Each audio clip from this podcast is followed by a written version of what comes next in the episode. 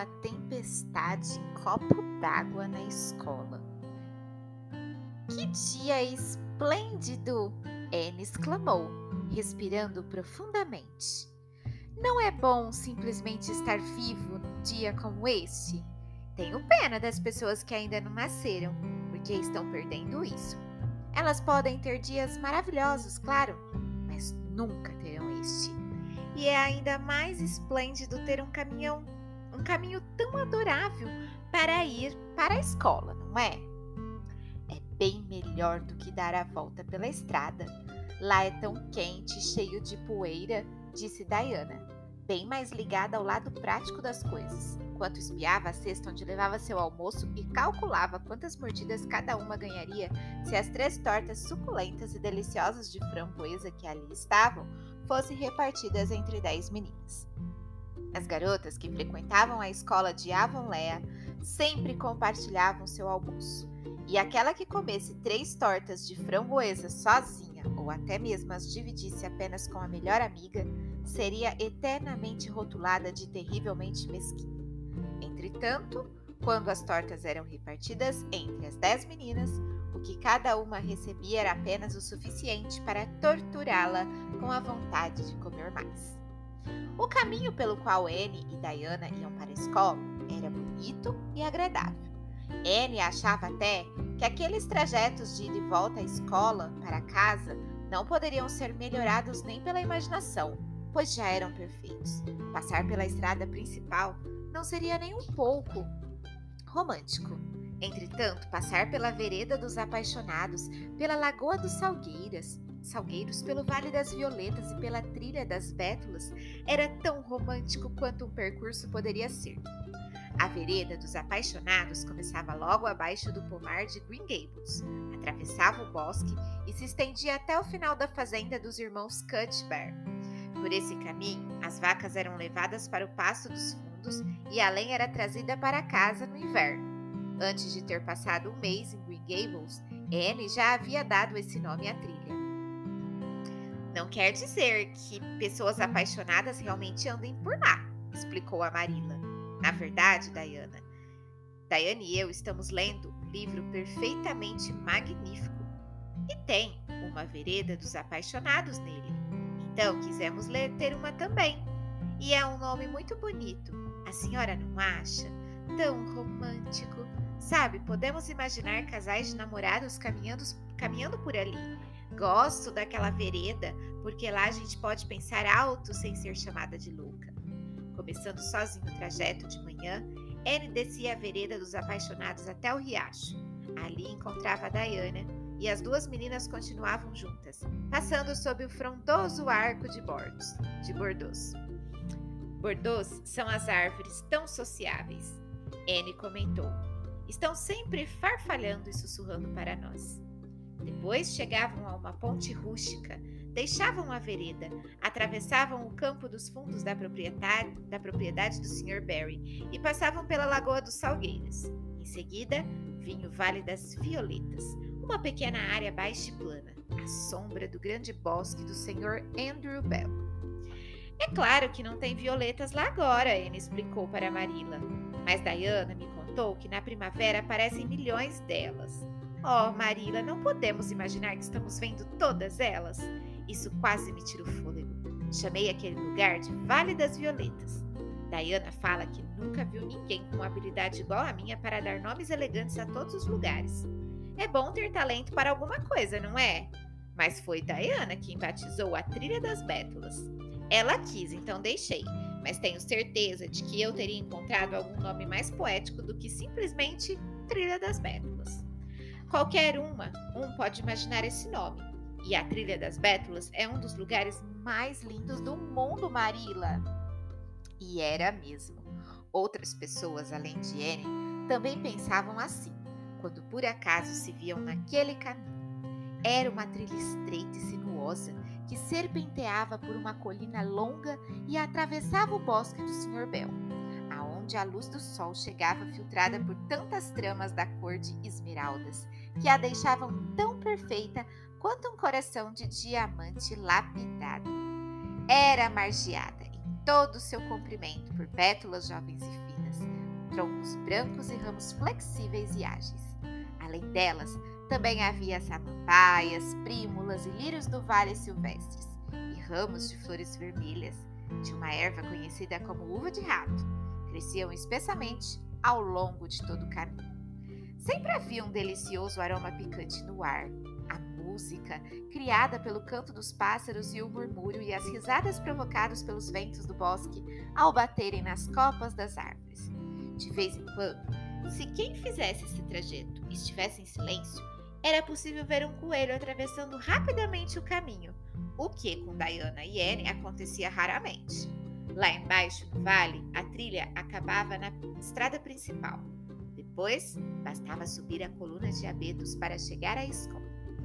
A escola de Avonlea era uma casa branca, caiada, com telhado baixo e janelas largas, e mobilidade com confortáveis carteiras grandes e antigas que, poderiam, que podiam ser abertas e fechadas, e em cujas tampas estavam gravadas figuras enigmáticas e as iniciais dos nomes de três gerações de crianças que a frequentaram. A escola ficava afastada da estrada e atrás dela havia um bosque de abetos escuros e um riacho, no qual todas as crianças colocavam suas garrafas de leite logo de manhã, para que ele se mantivesse fresco e saboroso até a hora do almoço. No primeiro dia de setembro, Marila viu com muitos receios secretos, Anne partir rumo à escola. Afinal, Anne era uma menina tão esquisita. Como iria se relacionar com as outras crianças? E será que de algum modo ela conseguiria segurar a sua língua durante as aulas? Porém, tudo correu de forma bem melhor do que Marila temia. Anne voltou para casa, no fim da tarde, muito satisfeita. Acho que vou gostar da escola, anunciou mas não tive uma impressão muito boa do professor. Ele fica o tempo todo enrolando o bigode e olhando para Prissy Andrews. Ela já é uma moça, sabe? Tem 16 anos está se preparando para a prova de admissão no ano que vem para a Queen's Academy, a faculdade de Charlottetown. Tilly Butler disse que o professor está doidinho por ela Brice tem uma pele muito bonita, seu cabelo é castanho e cacheado, e ela usa penteados muito elegantes. Ela senta em um banco comprido no fundo da sala, e o professor também fica lá a maior parte do tempo, dizendo que é para explicar as lições para ela. Porém, Ruby Gillis falou que viu o professor escrever uma coisa na lousa dela, e que quando Brice leu ficou vermelha como um tomate e deu uma risadinha. Ruby afirmou que não acredita que aquilo tivesse algo a ver com a lição do dia. Anne Shirley, não quero ouvir você falar assim de seu professor outra vez. Marilla a repreendeu severamente. Você não frequenta a escola para criticar professor. Suponho que ele possa te ensinar muitas coisas e seu dever é aprendê-las. Quero que entenda de uma vez por todas que você não deve voltar para casa contando histórias sobre ele. Isso eu não vou admitir e espero que tenha sido uma boa menina na escola. Honestamente, fui mesmo, Anne respondeu tranquila. E nem foi tão difícil como a senhora pode ter imaginado. Sentei perto de Diana. Nossas carteiras ficaram ao lado da janela, e através dela podemos ver o lago das águas brilhantes. Tem muitas meninas interessantes na escola e nos divertimos esplendidamente na hora do almoço. É tão bom ter um tanto de meninas para brincar. Mas é claro que eu gosto mais da Diana e sempre vou gostar. Adoro a Diana. Oh, Marília, estou terrivelmente atrasada em relação aos outros alunos. Todos estão no quinto livro de leitura e eu ainda estou no quarto. Sinto que é uma espécie de vergonha. Mas nenhum deles tem uma imaginação tão fértil como a minha. Logo percebi isso. Hoje tivemos aulas de leitura, geografia, história do Canadá e um ditado. O Sr. Phillips falou que minha ortografia, ortografia é lamentável e levantou minha lousa lá na frente para todos verem que ela estava cheia de correções. Fiquei arrasada, Marila. Ele poderia ter sido mais gentil com uma estranha, eu acho. Ruby Gillis me deu uma maçã e Sofia Sloane me emprestou um cartão cor-de-rosa adorável, onde está escrito: Posso visitar você? Tenho de devolver o cartão para ela amanhã. E a Tilly Bolter me deixou usar o anel de contas coloridas dela durante toda a tarde. A senhora me dá algumas daquelas contas peroladas da almofada de alfinetes velha? Que está lá no sótão para eu tentar fazer um anel para mim? Oh, Marilla, Jenny Andrews me contou que Minnie MacPherson falou com ela que ouviu Prissy Andrews dizer a Sarah, a Sarah Gillis que meu nariz é muito bonito. Marilla, esse é o meu primeiro elogio que recebi em toda a minha vida e a senhora nem pode imaginar o sentimento estranho que isso causou em mim. Marilla, meu nariz é, muito, é mesmo muito bonito? Sei que vai me dizer a verdade. É suficiente bonito, Marilla respondeu sem mais comentários. Secretamente, Marilla achava que o nariz de Anne era perfeitamente lindo, mas não tinha nenhuma intenção de lhe dizer isso. Essa conversa aconteceu três semanas antes do que vou relatar agora, e durante esse período tudo tinha corrido bem, sem problemas ou dificuldades. Agora, naquela manhã fresca e agradável de setembro, Anne e Diane percorriam alegremente a trilha das bétulas e eram duas das meninas mais felizes de Avonlea. Acho que Gilbert Blythe vai estar na escola hoje, Diana falou. Ele passou todo o verão visitando seus primos em New Brunswick e só voltou no sábado à noite. Ele é extraordinariamente bonito, Anne, mas provoca as meninas de uma maneira terrível. É um tormento em nossas vidas. A voz de Diana indicou que entre ter ou não sua vida atormentada daquele jeito, ela preferia a primeira opção. Gilbert Blythe? Anne indagou. Não é esse nome que está escrito na parede da varanda, ao lado da Julia Bell, com um grande prestem atenção acima? Sim, Diana respondeu, balançando a cabeça, mas tenho certeza de que ele não gosta muito de Julia Bell. Eu mesma ouvi Gilbert Gilbert dizer que estudou a tabuada de multiplicação com a ajuda das sardas dela. Oh, não fale comigo sobre sardas, Anne implorou. Não é delicado, já que tenho tantas, mas eu realmente penso que escrever prestem atenção nas paredes, junto com nomes de meninos e meninas, é uma grande besteira. Queria ver alguém ousar escrever meu nome ao lado do nome de algum menino. Porém, é claro, Apressou-se em acrescentar que não acredito que fariam isso comigo. Anne suspirou. Não queria seu nome escrito em uma parede.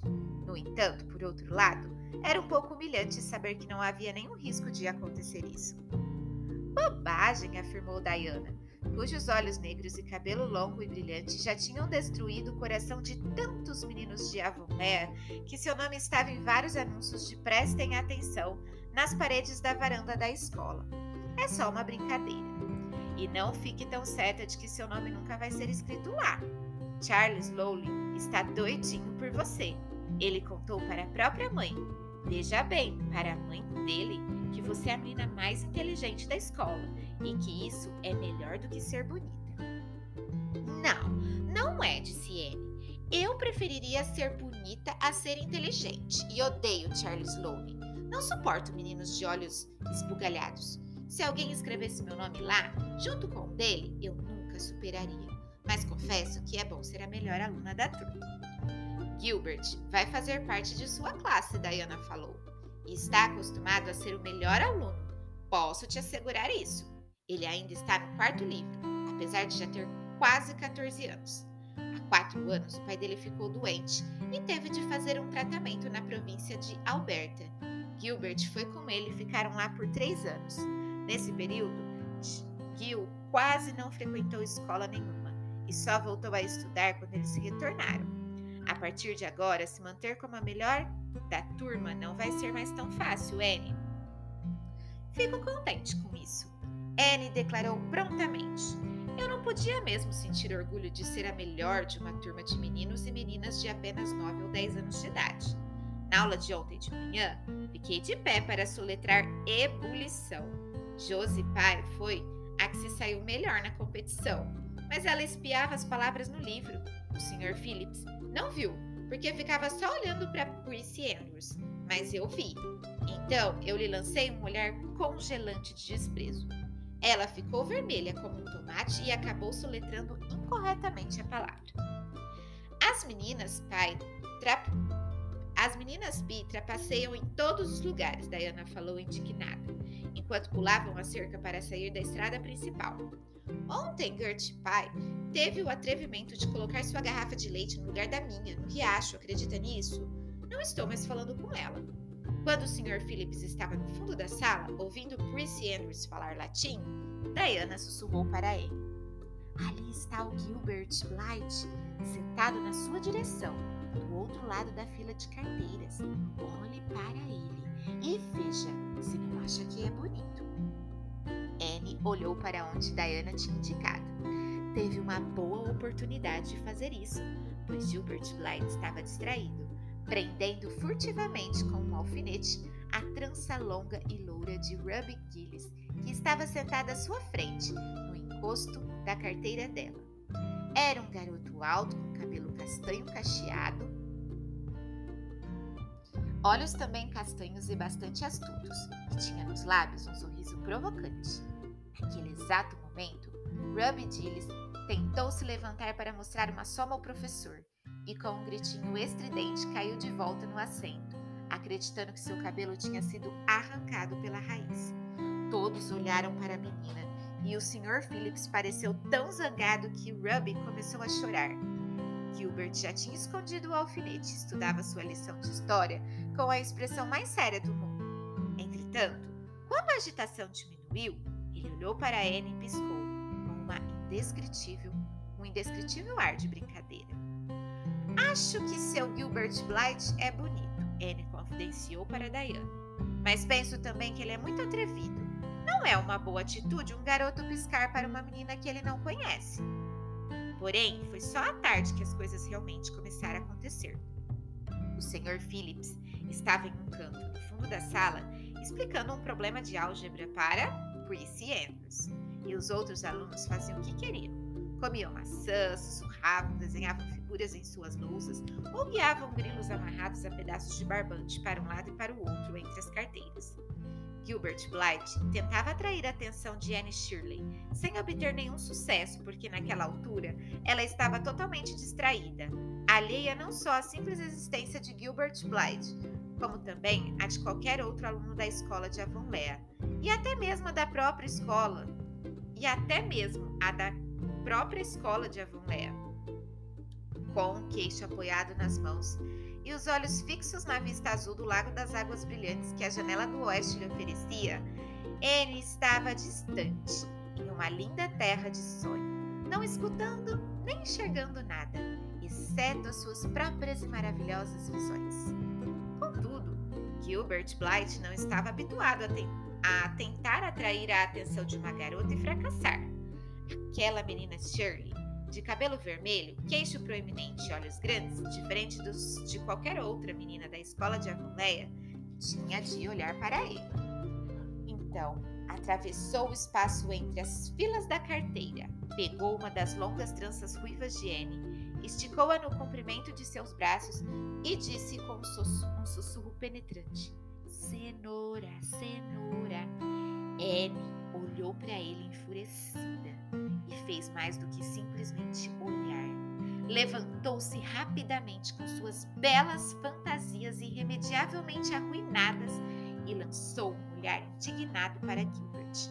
E naquele segundo, o brilho furioso de seus olhos foi repentinamente transformado em lágrimas igualmente furiosas. Menino maldoso e desprezível! exclamou revoltada. Como você se atreve? Em seguida, tum, plaft. Anne, Anne bateu com a lousa na cabeça do garoto e a, e a partiu. A lousa, não, a cabeça, ao meio. A escola de Avonlea sempre gostou de uma série inesperada e essa foi uma especialmente divertida. Todos exclamaram, oh, deli deliciosamente horrorizados. Diana suspirou Ruby Gillis, que tinha uma tendência ao histerismo, começou a chorar. Tom Sloane deixou seu time de grilos escapar completamente de seu controle, enquanto observava boquiaberto o acontecimento. Com passos largos, o Sr. Philip se aproximou de Anne e pôs a mão pesadamente sobre o ombro dela. Anne Shirley, O que significa isso? perguntou, bastante zangado. Anne não respondeu. Era, era esperar demais de uma pessoa de carne e osso que ela dissesse diante de todos que tinha sido chamada de cenoura. Foi Gilbert quem falou corajosamente. A culpa foi minha, Sr. Phillips. Eu provoquei a menina. O Sr. Phillips não deu nenhuma atenção a Gilbert. Lamento muito ver uma aluna minha exibir um temperamento um espírito vingativo como esses. Falou solenemente, como se o mero fato de ser aluno dele devesse necessariamente erradicar todos os sentimentos ruins do coração de pequenos mortais imperfeitos. Anne, vá para o estrado em frente ao quadro negro e fique lá durante o resto da tarde. Anne teria preferido infinitamente uma punição corporal a esse castigo, que fez com que seu espírito sensível tremesse, como se estivesse recebido uma chicoteada. Com o rosto pálido e um ar decidido, ela obedeceu. Então, o Sr. Phillips pegou um giz e escreveu no quadro acima da cabeça dela. Anne Shirley tem um temperamento muito ruim Anne Shirley tende a aprender a se controlar. Em seguida, ele leu essas palavras em voz alta, de uma forma que até os alunos do primeiro ano que ainda não sabiam ler as entendessem. Vamos parar por aqui. Continuamos amanhã. Espero vocês!